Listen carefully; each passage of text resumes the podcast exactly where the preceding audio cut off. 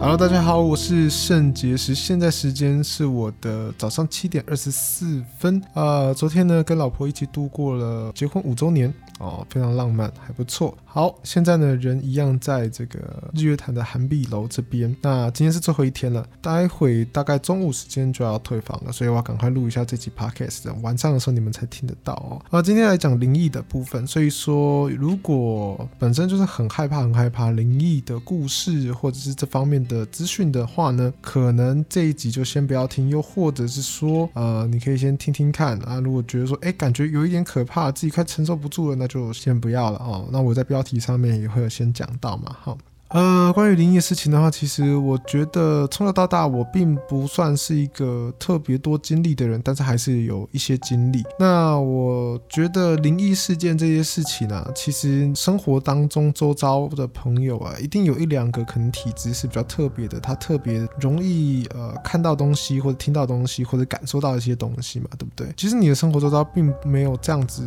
呃特殊体质的人，有的时候还是难免会听到一些这样的故事，对吧？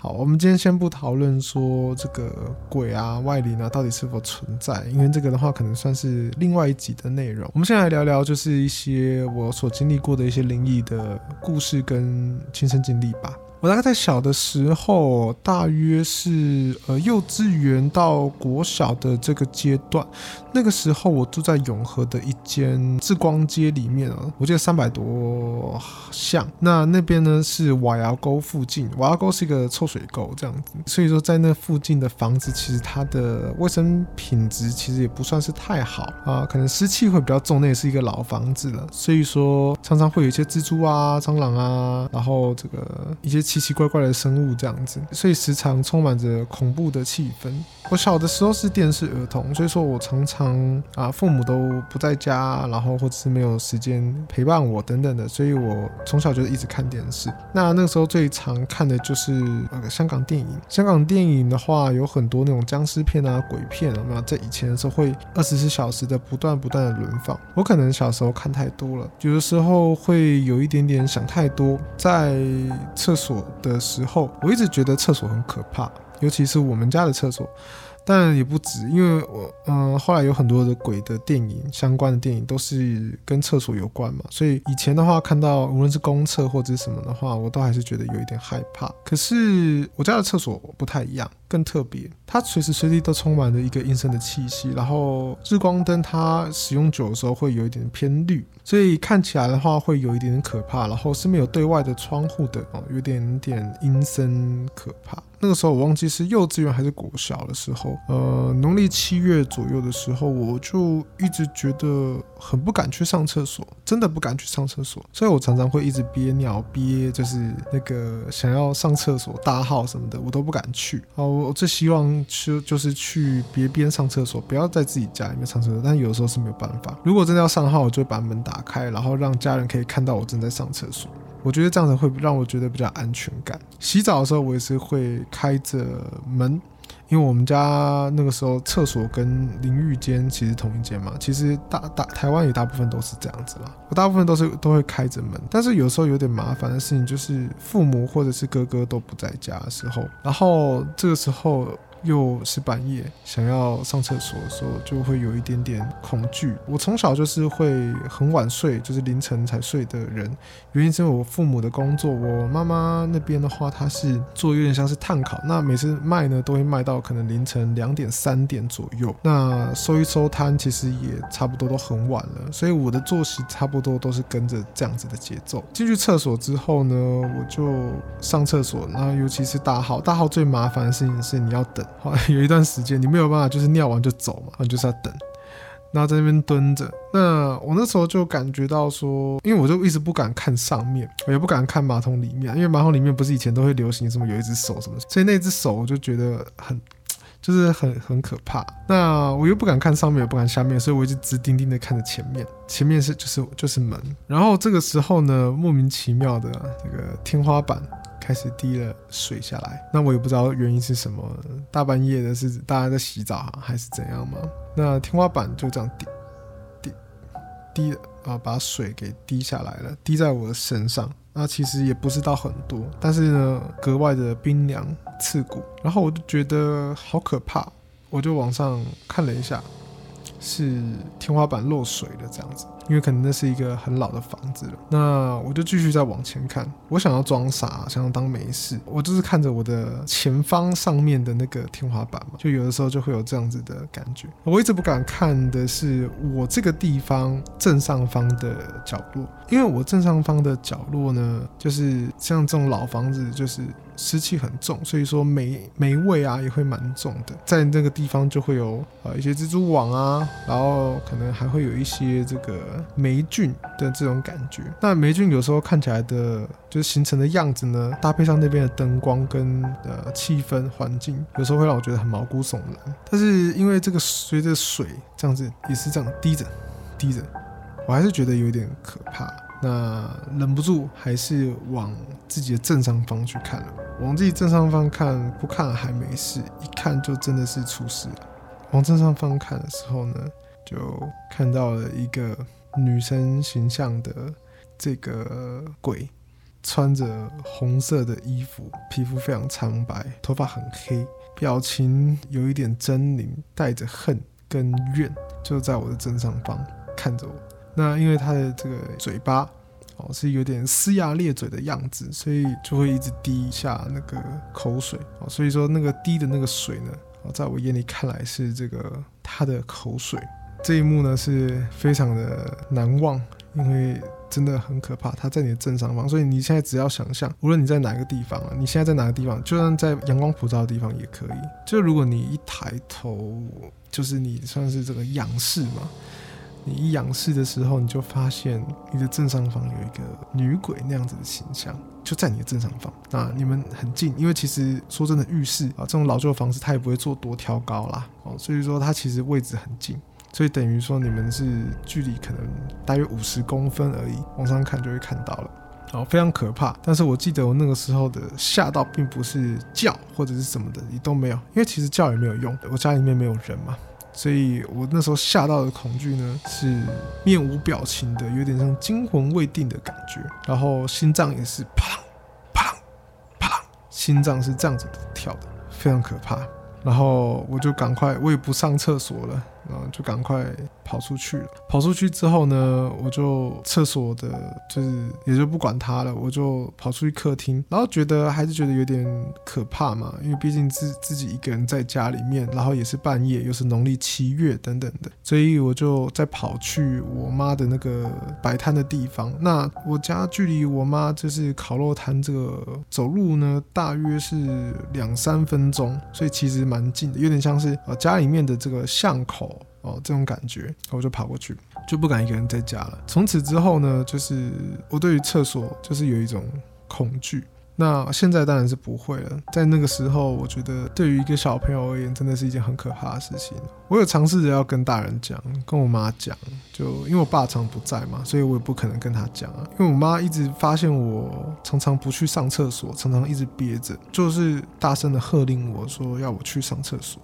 我就说我不敢去。他说为什么不敢去？我说因为天花板有女鬼。他就说哎，什么女鬼？不要乱乱讲这种东西。然后可能就是觉得我看那个电影啊，看得太多了，看电视看太多了。那我觉得必须承认，我那时候确实看了蛮多电影的。可是因为那个那样子的视觉的感觉，跟自己幻想出来的那个感觉，其实是有巨大的落差。真的不觉得是自己不小心看错了什么的，因为其实那样子的画面真的是还蛮惊悚的，要自己想象出来还真的有一点不容易，因为跟电影里面的一些呃女鬼的形象就是不太一样，还是不太一样，有它独树一格的感觉。所以看完之后就。觉得反正大人是没有在相信这些的，但是就后来呢，家里面就请了这个神明来了，就是妈祖啊，黑面妈祖。然后我们家小时候就开始了就拜妈祖的这个过程，好像一拜也是拜了好几年了。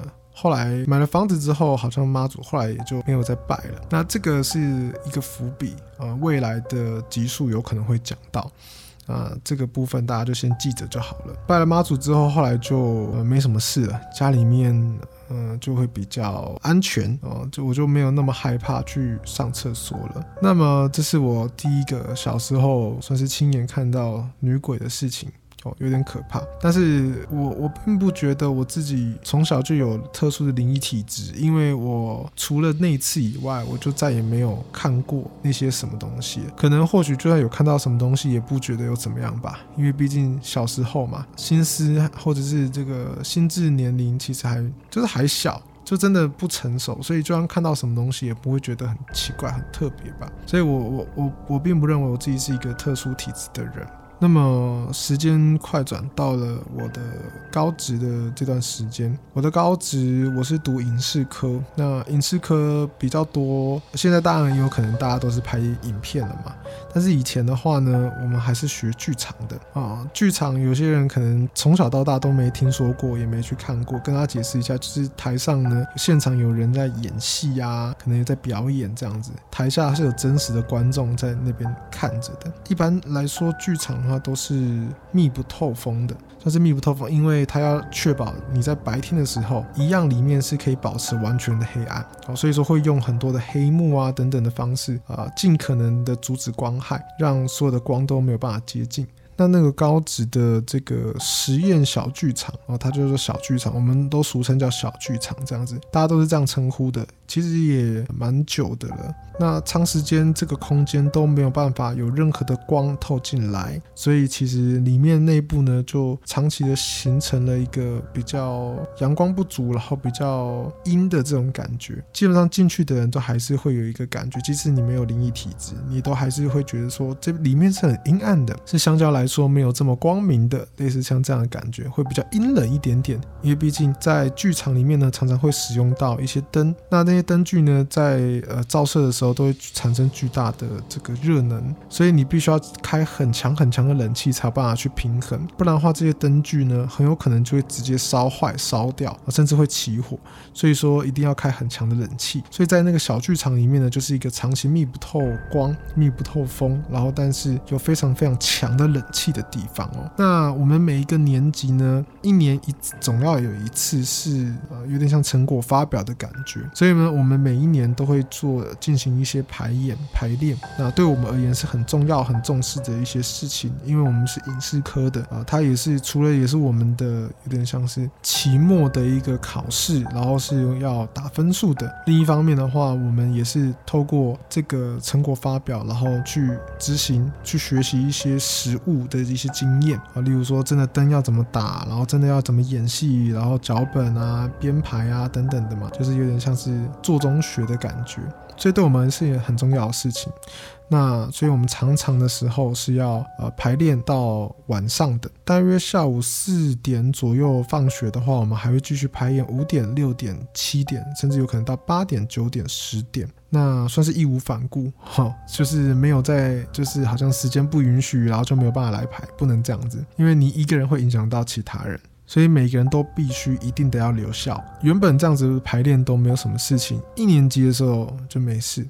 二年级的时候就突然间就出事了，原因是因为有一些同学在放学完跟要进行排演中间的空档，通常是一个吃饭的时间，可能大约一个小时至一个半小时。那在这段期间的时候，玩了碟仙、笔仙这样子的东西。那一开始他们玩的时候，其实我并不晓得，因为我并不是那一挂的人，我也并不喜欢玩这样的游戏，所以我我我我从头到尾我是不知道这件事情的。但是实际上我们在剧场就真的发生了一些事情，就是剧场呢，我们有一台钢琴。那台钢琴是因为我们的剧里面是需要的，因为因为有些人是音乐组，有些舞蹈组、戏剧组嘛，所以像我戏剧组的，我就会是一些主角嘛，我就是演戏。那像音乐组的，可能他就会啊、去演奏一些钢琴啊，然后一些乐器等等的。那一个成果发表嘛，当然总不可能说，哎，只有戏剧有在做，那音乐就就不发表了，所以不行这样。所以一个班级通常会融合的音乐、戏剧、舞蹈等等的元素，然后都在同一部剧里面，感觉是有个大杂烩的感觉，但没有办法，因为这是一个学习的过程嘛。那那个钢琴呢，就是平常都会有一个人来专门去弹，就是会钢琴的人，他就会在那边弹。那那个时候我们在排演的过程当中，中间停下来了，然后我们就老是在修一些东西，觉得说有些不满意嘛，然后。同学们纷纷的就是在各自讨论各自的东西，因为有不同的组别，大家都在讨论各自的东西，然后现场是有一点点吵杂的。那个时候时间已经到了晚上的大约七点多左右。晚上的学校其实很昏暗，因为没有什么灯光了。平常学校晚上的时候也都没有什么人。这个时候，我们同学们还在叽叽喳喳，在分组的去讨论一些东西的时候呢，突然间听到那个钢琴声暴走的声音。什么叫钢琴声暴走？就是咚咚咚咚，就是类似像这样子的感觉，然后是很重的，好像是有人很用力、愤怒的在弹奏，或者是在捶钢琴的那个钢琴键的感觉，所以砰砰砰砰。那种钢琴那种暴走的声音，这样，然后我们大家就觉得说，哎，有一点奇怪，因为那个时候大家还在讨论东西，火气已经有一点来，就觉得说，哎，那个谁谁谁，你可不可以不要这样子弹钢琴？我们还在讨论东西。因为负责弹钢琴的就是一位女同学，她就是固定是弹钢琴的。一讲完这句话之后，啊、这个女生呢就从另一边的侧门跑出来说，嗯，我没有在弹钢琴呢。我们就看了她一眼，哎。诶，对，她在那边，所以钢琴是在她的对向的方向。例如说，这个女生从左边跑出来，但是钢琴是在右边。我们再转头看了右边的钢琴，钢琴的周围确实是没有人的。所以刚才那个钢琴声到底是谁弹的呢？我们大家彼此就是问说：刚才有人在弹钢琴吗？有人在玩钢琴吗？就是没有，因为那个时候当下反应的时间是蛮立即的。如果是有人弹完之后，然后突然间跑走，其实也会看到。但是那个时候却没有看到，因为那个时候日光灯关起来，然后黄色的帕灯就是舞台灯是有打开的，所以照道理来讲还是可以看得到。如果真的有人恶作剧的话，但是那个时候就没有看到。其实当下已经觉得有一点毛骨悚然了，因为在剧场这么阴暗的地方，然后又是晚上了。学校里面又没有什么人，然后听到那个钢琴暴走的声音，其实是挺可怕的，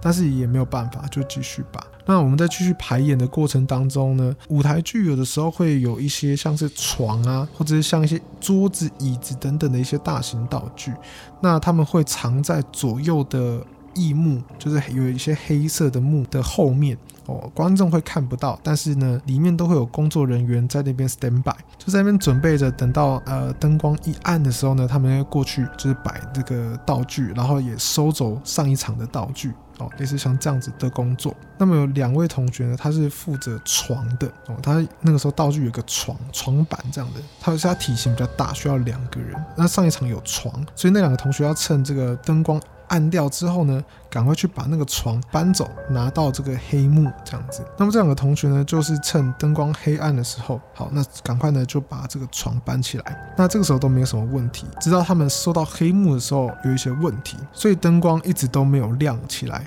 没有亮起来原因是因为后台的舞台监督就是有一个人专门负责说 check 上一场道具都收了，然后这一场的道具都上了，然后演员都 stand by 好了。好，那他就会下这个指令，然后灯光就会再亮起来。这样子的话呢，比较能够确保不会有呃一些 NG 画面这种感觉，因为舞台剧是没有办法 NG 的，一直没有办法 check，一直没有办法 check，真的已经过了蛮久的，因为通常十五秒、二十秒真的已经差不多了，很久了。但那个时候显然已经过了四十五秒，快一分钟了，老师就出来就说：“哎，你们。”灯全部打开，你们到底在搞什么东西？过了这么久，然后道具还是什么东西都还没有好，现在到底是哪边的问题？然后呢，就一遍一遍，一个一个查，一个一个查，一组一组查，然后最后到了这个道具这边的时候，就是说道具这边一直都没有说 OK，老师有点生气的，因为那个时候火气都有点来。他说到底道具出了什么问题？那个时候这两个同学就说，他们把这个床收起来，然后准备要收到异幕的时候。明显的，他们两位都感觉到说有压到一个人哦，有压到一个人，所以有点像是这个床板立起来，然后要贴着那个墙壁，但是要贴那个墙壁的时候，感觉压到一个人，但是就不知道说到底是谁，因为明显就是感觉是有一个弹性，然后有压到人这样，所以他们两个一直在沟通说现在要怎么办，然后那个人要赶快出来，可是那个人一直就不出来哦，他就一直被压着，一直被压着，那两个同学就觉得很奇怪，因为心里面很急。我们剧场的这个东西，有些东西是非常非常讲究的，出了一个问题跟 problem 出包了，就会遭受到很多的压力跟跟责骂。然后最后大家就在问说，所以当时左边的第二道侧翼幕到底有谁？因为这个其实都查得到，查得到的原因是因为每一个人都有固定的时间点在固定的位置。那后来才发现说，那个时间点在那个位置其实是本来就没有人，一直都没有人，就只有他们两位而已。但他们两位一直说有压到人，然后就嘀嘀咕咕的不知道在说什么，可是他们又听不懂。他们就说：“赶快出来，赶快出来！”那但是那个被压的那个人，他们就他就一直不出来，就一直在那个角落，一直在那个角落。那老师听完这个事情之后呢，他就说：“好，那他就知道了，没事，那就那就这样子，就继续排。因为其实通常在剧场，其实有一段时间跟经验的人，包括像老师这样子的角色。”其实都很清楚，说剧场有时候就是会发生类似像这样的事情，有时候就是会出一些问题，有时候就是会有哪些人，然后哪些声音，或者是哎算数字的时候永远都会多一个人，但他只要确认好每一个人他这个名字哦，该在的人都在，那至于多出来那一个人到底是谁？在确认再三之后，真的有多一个，那老师就会让他就就过了，不会再继续点名了，因为就代表说现在有一些事情正在发生，但是啊、他们都有过相关的经验了，因为学艺术类科的，然后学剧场的，基本上都知道有像这样子的事情，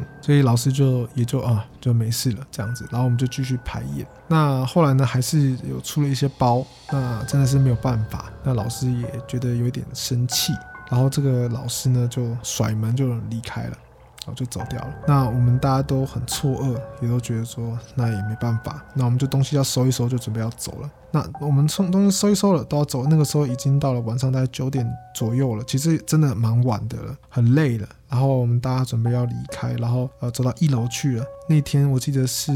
月亮很大很圆的一个夜晚，非常漂亮。夜晚的校园有映着一些月光，所以看起来不会这么昏暗，还算是 OK。这个时候有一个同学他就看到说：“诶，怎么楼顶有一个人？学校的楼顶有一个人。那我们学校大约是五层楼、六层楼，他就看到在那上面楼顶坐着一个人，所以他等于是坐在这个围墙的外面的哦，然后双脚都是悬空着的，然后就这样子面对着操场。”看着我们这这一方的一个地方，那我们那时候觉得说，哎，好奇怪，为什么那边会坐坐着一个人？现在这个时间点了，然后这样子做其实也很危险。那再加上刚刚的那些事情，其实真的是毛骨悚然到了一个极点。那时候大家都都在讨论说，哎，这到底是该怎么办，或什么的？是不是要打电话叫警察，或者叫救护车？好，然后让让让人来来协助这些事情，因为大家都还是高中生，真的很很不清楚现在到底该怎么办，而且又这么暗。也不知道那个人是谁，然后我们就大喊说：“你是谁？你在那边干嘛？那个什么，你要你要跳楼吗？不要跳下来什么的。”但是我们其实没有办法去帮忙。那那个时候呢，我们这个科系有这个助教，那那个助教呢，他就一看就，哎呦，糟糕。这样子，如果因为他怕是学生，如果是学生来这边跳楼的话，那这这个事情真的是大条了。哇，他真的是吓到，赶快立马的就直接跑跑跑跑跑，因为他他为什么那个人会在助教会在原因，是因为我们影视科就是常常会这样子去租用场地，然后到很晚，所以他是等于说是最后那个守门那个人，他要最后拿到这个钥匙，然后确定大家都哎都 OK 了这样子，好，那他就会离开这样子。哇，那个助教不得了，就赶快跑跑跑跑跑跑去那个楼顶那边，然后去把。这个人就是找下来，找下来之后呢，赫然发现竟然是我们那位甩门离开的老师。然后那个老师呢，因为他本身呢，呃，体质也就比较特别一点点啊，是一个女老师啊，头发大约到这个肩膀左右，那脸色呢有一点苍白哦，嘴唇有点苍白，然后眼神呢有一点恍惚恍惚的感觉，有一点言语不清。那我们大家看到这个场景之后呢，也就不知道该怎么办。那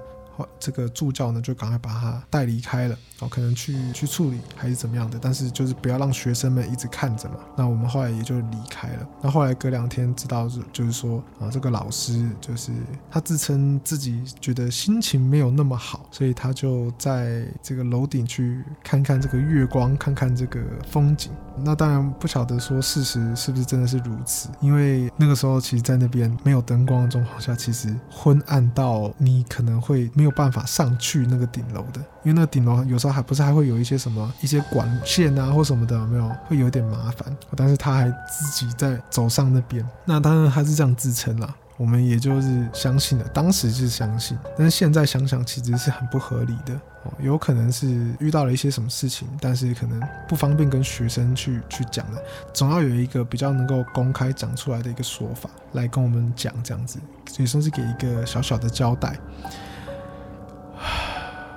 这个事情也是蛮毛骨悚然的。那么后来的两天左右呢，也都还是有这个学生哦，在约在五六点的时候，就是天色渐渐要暗的那种傍晚的感觉。那在走廊上面，因为那个时候的时间点，学校已经没有人了，所以在走廊上面在走路的时候啊，有时候就会有哈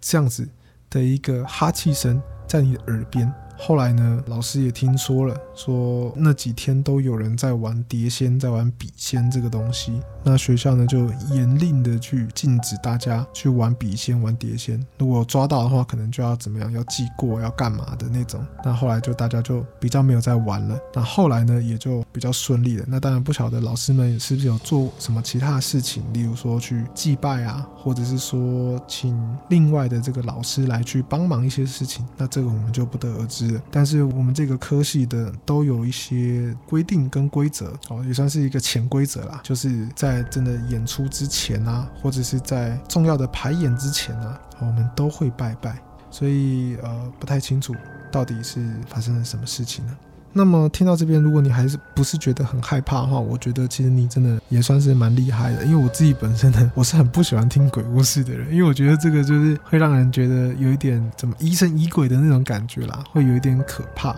所以我自己也都不太想要讲。我现在也是趁着就是白天，然后早上，然后阳光正足的时候跟大家分享这个故事。所以如果你是晚上听的朋友，我只能说很佩服你，但是也希望你不要去乱想。那有一些人知道说我在。去年的时候，就是比较认真的去修行，认真的去在意这些事情。在这个过程当中，也学习了帮许多的这个灵体啊、鬼怪啊等等去处理一些事情。那当然，这个过程当中呢，遇到了很多的人，也遇到了很多的灵啊，也有很多的故事。如果大家有兴趣想要听的话呢，就在呃留言或者是传私讯告诉我。那我看大家 feedback，如果大家的回应感觉是比较热烈一点的话，或许我还会再。分享看看，如果呃还好的话，我可能就、呃、分享这这样子就就差不多就够了。因为呃我从后台数据去看的时候，发现说大家大部分在听我的 podcast 的时间点，大部分都在晚上，然后最高最高是差不多十一点多到凌晨一点，这个是非常非常多。那我在想，可能是大家入睡的时间点哦，所以说如果这个时间点，其实也说实话不太适合听这种灵异的故事啦。哦，这个我都尽量就是鼓励大家就是在白天的时候听。那如果还想听的话，你再跟我说吧。那或许这这一集的这个下载量有没有可能会创新低？因为很可怕，大家不想要在睡前的时候听，这也是有可能的。好啦，那么今天的分享啊，我觉得就是在这边告一段落啦。如果你喜欢我的 podcast 的话呢，麻烦帮我订阅起来。如果不喜欢的话就算了，好吗？那我们 see you tomorrow。Thank you.